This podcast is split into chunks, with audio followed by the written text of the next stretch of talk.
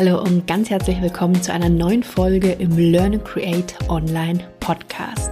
Ich bin Simone Weißenbach, Mentorin für Online-Kurs Creator und Launch Guide und begleite dich wie immer auch sehr gerne durch diese Folge.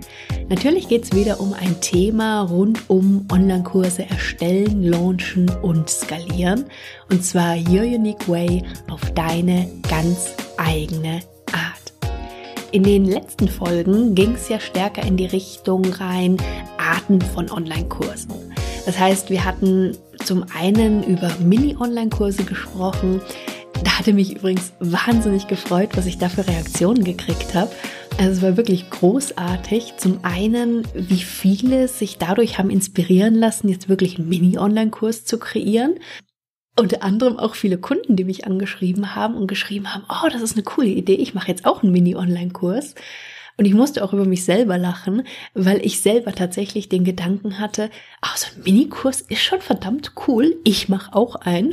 Und deswegen ist zum Beispiel auch jetzt anstelle der Masterclass für den Launch Guide Kurs ist dazu jetzt ein Mini-Online-Kurs entstanden, der fast fertig ist. Da erzähle ich dir ganz bald mehr davon. Ich habe gestern die Module geschnitten und musste auch da über mich selber lachen, weil ich mich tatsächlich ein paar Mal gefreut habe, wie gut die Inhalte da drin sind. ja, ähm, genau. Also da musste ich tatsächlich sehr über mich selber lachen. Nichtsdestotrotz sind Mini-Online-Kurse ein cooles Thema. In der letzten Q&A-Folge ging es ja dann nochmal kurz in die verschiedenen Arten von Online-Kursen mit ja, Einsteigerkursen, Spotlight-Kursen und den großen Signature-Kursen. Und heute gehen wir jetzt konkreter rein in die Frage nach sinnvollen Online-Kurs-Themen. Es geht darum, wie du Online-Kurse erstellst, die wirklich gebraucht und auch gekauft werden. Entstanden ist die Folge eigentlich daraus, dass Bianca Katzer, Bianca ist Positionierungsprofi für Experten, mich nach Tipps für ihre Community gefragt hat. Und zwar geht es bei ihr gerade darum, wie man eben mehr aus seiner Zielgruppe rausbekommen kann. Unter anderem mit dem Fokus eben ein Produkt in Zusammenarbeit mit potenziellen Kunden zu erstellen.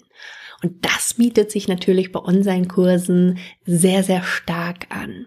Das passt auch sehr gut zu einer der Fragen, die ich immer wieder bekomme, unter anderem in der letzten QA-Runde auch, nämlich woher weiß ich, idealerweise vorher, ob sich ein Online-Kurs lohnt. Das heißt, ob es genug Kunden geben wird zu dem Thema, ob es Sinn macht, dazu einen Online-Kurs zu erstellen. Und beides werde ich jetzt hier in diese Podcast-Folge integrieren. Ich werde dir auch den Mini-Artikel verlinken, den ich für Bianca geschrieben hatte, damit du ja sozusagen wieder das Rundum-Paket hast. Und lass uns direkt in das Thema einsteigen. Aus meiner Sicht gibt es eigentlich zwei Situationen, in denen du dich befindest, wenn du darüber nachdenkst, einen Online-Kurs zu erstellen. Das eine ist, du hast schon mit Menschen zu dem Thema gearbeitet. Vielleicht noch nicht unbedingt in Form von Online-Kursen, vielleicht hast du eins zu eins mit denen gearbeitet, online, offline, völlig egal. Vielleicht hast du Seminare zu dem Thema schon gegeben, welcher Weg auch immer. Das ist schon mal eine sehr gute Voraussetzung, denn du weißt, welche Themen immer wieder kommen und zwar nicht nur Themen, sondern auch Themen, wo die Bereitschaft besteht, Geld dafür zu bezahlen. Das ist so der eine Bereich. Der andere Bereich, die andere Situation, die es häufig gibt, kann sein, dass du zum Beispiel noch nicht mit Menschen zu dem Thema gearbeitet hast. Weder in Form von einem Online-Kurs, vielleicht noch in gar keiner Form. Und in beiden Situationen kann sich natürlich die Frage stellen, was erstelle ich denn jetzt für einen Kurs? Welchen Kurs kann ich nachher tatsächlich auch gut verkaufen? Und ich möchte jetzt in dieser Folge einige Tipps mit dir teilen, was du gut tun kannst, aber auch ein Tipp, der häufig gegeben wird, der aus meiner Sicht aber zu kurz gedacht ist. Also was du tatsächlich aus meiner Sicht eher nicht beziehungsweise nicht nur tun solltest. Gehen wir mal erst in den ersten Bereich rein. Das heißt, du hast schon mit Menschen zu dem Thema gearbeitet, in welcher Form auch immer. Wenn das der Fall ist, dann ist wirklich meine Empfehlung, dass du deine Erfahrung aus der 1 zu 1 Arbeit oder aus welcher Form auch immer mit deinen Kunden wirklich nutzt. Dass du dir ganz genau überlegst, welche Themen kommen da immer wieder, welche Herausforderungen deiner Kunden kommen in dieser Zusammenarbeit immer und weitergehend aber auch noch zu überlegen, was ist die Sprache, die deine Kunden da nutzen. Also wie erzählen sie dir davon? Was für Worte benutzen sie? Wie beschreiben sie die Situation?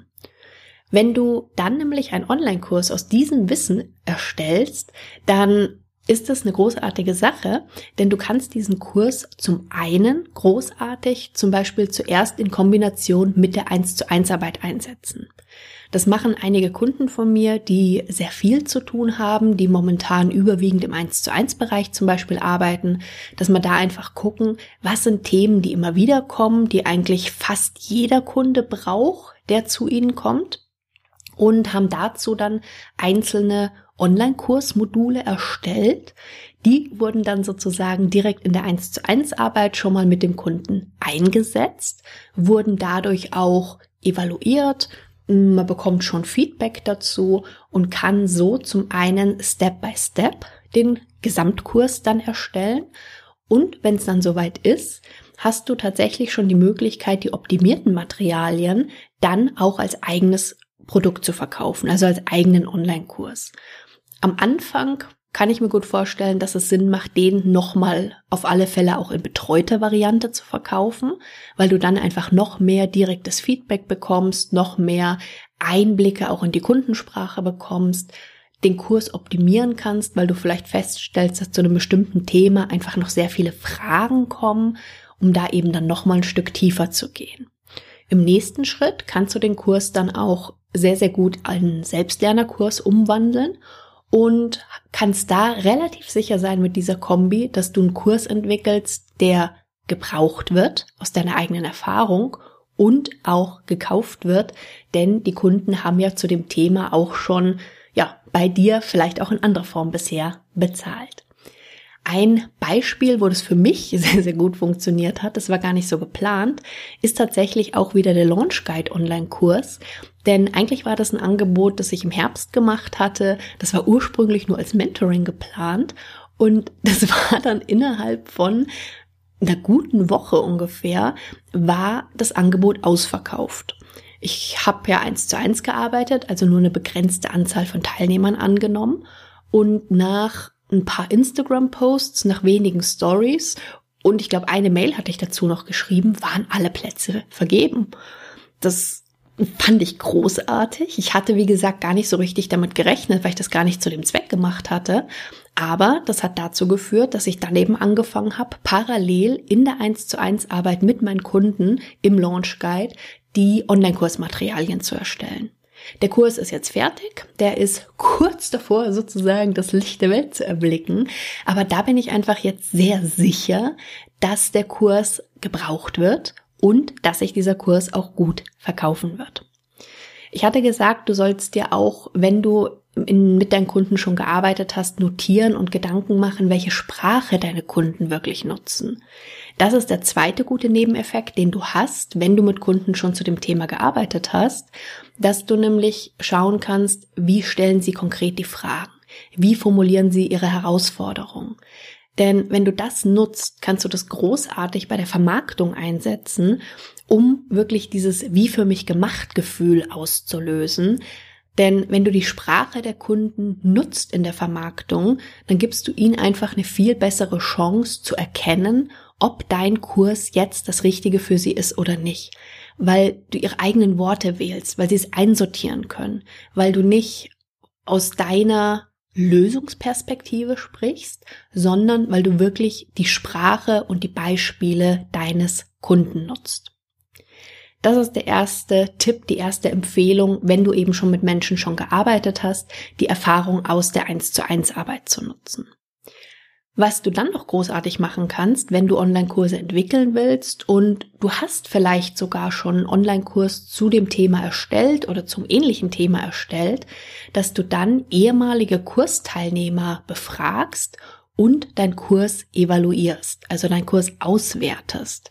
Das ist was, was häufig zu kurz kommt, was aber sehr, sehr viel Potenzial hat. Wenn du also deine Kunden nicht nur um Testimonial bittest am Ende vom Kurs, sondern ihnen zum Beispiel auch konkrete Fragen stellst zu den Kursinhalten, zu Methoden, zu Wünschen, die sie vielleicht noch haben und wenn du dir zusätzlich deine eigenen Erkenntnisse notierst, zum Beispiel aus Gruppencalls mit den Teilnehmern oder auch Teilnehmerfragen, die du vielleicht, keine Ahnung, in deiner Facebook-Gruppe oder im Forum bekommst, kannst du damit deinen Kurs Step by Step immer weiter optimieren, was dazu führt, dass du ihn auch wieder viel leichter verkaufen kannst und auch hier kriegst du wieder großartige Einblicke und Beispiele zur Sprache deiner Teilnehmer, was du dann wiederum im nächsten Schritt sehr, sehr gut für die Vermarktung nutzen kannst. Also wenn du tatsächlich schon Online-Kurse, Gruppenprogramme angeboten hast, jetzt einen Kurs in die ähnliche Richtung machen möchtest, vielleicht gab es bisher einen Einsteigerkurs, du möchtest jetzt einen Spotlight-Kurs erstellen oder vielleicht sogar einen Signature-Kurs, dann ist das eine Möglichkeit, ein Tipp, den ich dir sehr ans Herz legen kann. Soweit zu den zu der Situation, dass du mit Menschen schon zu deinem Thema gearbeitet hast. Jetzt kann es natürlich auch sein, dass du vielleicht noch nicht mit Menschen direkt zu dem Thema gearbeitet hast, aber trotzdem gerne einen Online-Kurs erstellen möchtest. Auch hierfür einige Tipps. Und wenn du nämlich noch keine eigene Erfahrung hast, dann würde ich zuallererst mal recherchieren, ob es vielleicht schon andere Angebote zu dem Thema gibt ich höre häufig, ah Mist, da gibt's jetzt schon einen Kurs, der macht so was ähnliches, was ich vorhab. Nicht ach Mist, sondern Gott sei Dank.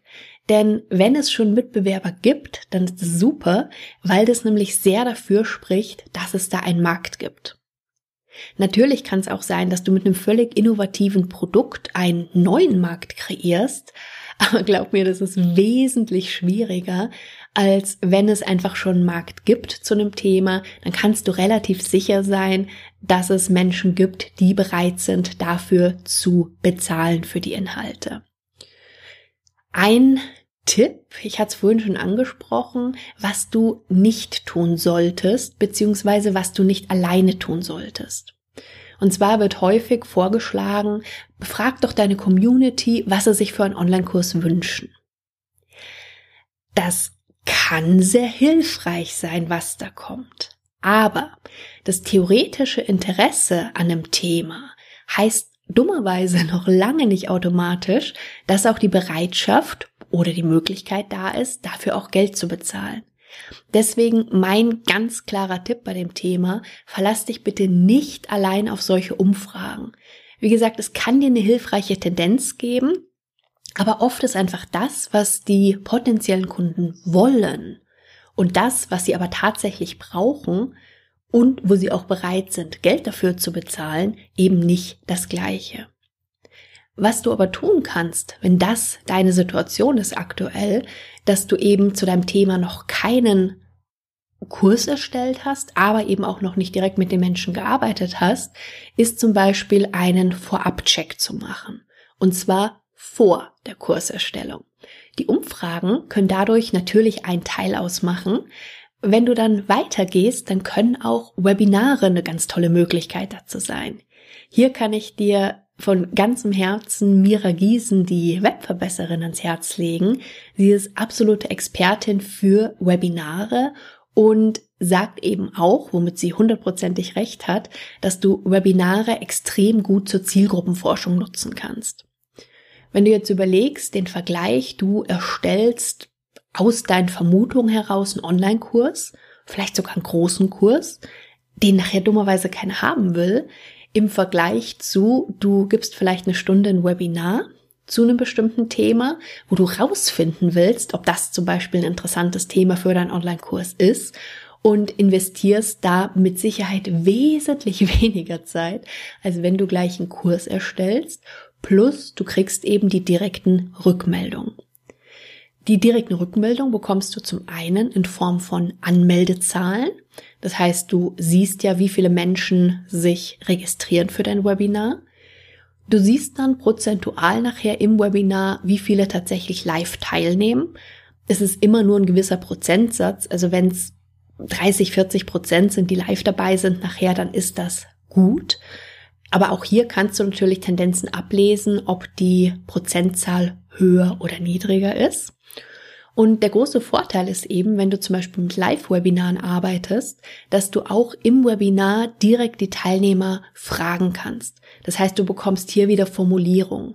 Du kriegst raus, zu welchem Thema die zum Beispiel besonders viele Fragen stellen, wo die mehr in die Tiefe gehen und kannst daraus einfach viel fundiertere Schlussfolgerungen dann ziehen, als wenn du jetzt nur zum Beispiel eine Umfrage machst und dich dann darauf verlässt, was du als nächstes für einen Kurs erstellst beispielsweise. Übrigens kannst du schon gespannt sein. Das wird nämlich nicht mehr lange dauern. Da wird es von Mira und mir auch was Gemeinsames geben. Aber dazu ganz bald mehr. Wichtig bei dem Punkt der Webinare ist auch noch der Fokus oder die Überlegung dahin zu legen, dass deine Teilnehmer dich nicht nur mit Geld bezahlen, sondern dass auch ihre Zeit, die sie dir schenken, indem sie zum Beispiel eine Stunde mit dir in einem Webinar sind, dass das durchaus auch sehr, sehr wertvoll ist. Und wenn du feststellst, dass viele Menschen bereit sind, da eben auch Zeit in das Thema zu investieren, dann ist auch das ein sehr guter Indikator, dass eben zum Beispiel nachher auch die Bereitschaft dazu da ist, Geld zu investieren. Also auch dran denken, dass eben nicht nur Geld die Währung sein kann, sondern durchaus auch die Zeit. Wenn du dann rausgefunden hast im Webinar, dass ein bestimmtes Thema sehr gut ankommt, dass da scheinbar sehr große Nachfrage ist, dann aber auch noch meine Empfehlung, wenn du dann Online-Kurs dazu erstellen möchtest, dass du vielleicht nicht gleich den Signature-Kurs erstellst, also dein großes Flagship-Programm, sondern vielleicht tatsächlich erst einen Minikurs. Wenn du einen Kurs erstellen willst, der wirklich gebraucht und gekauft wird, dann meine ganz klare Empfehlung, stell dir immer die Frage, wofür deine potenziellen Kunden, und zwar die, mit denen du am allerliebsten zusammenarbeiten möchtest, wofür suchen die Lösungen und wofür du dann Experte bist, und geht dann noch einen Schritt weiter und überleg dir aber auch bitte, wofür sie bereit und in der Lage sind, Geld zu bezahlen. Wenn du dann diese Tipps berücksichtigst, je nachdem, ob du wie gesagt mit Menschen schon dazu gearbeitet hast oder nicht, dann kannst du relativ sicher gehen, dass du einen Online-Kurs erstellst, der gebraucht und auch gekauft wird.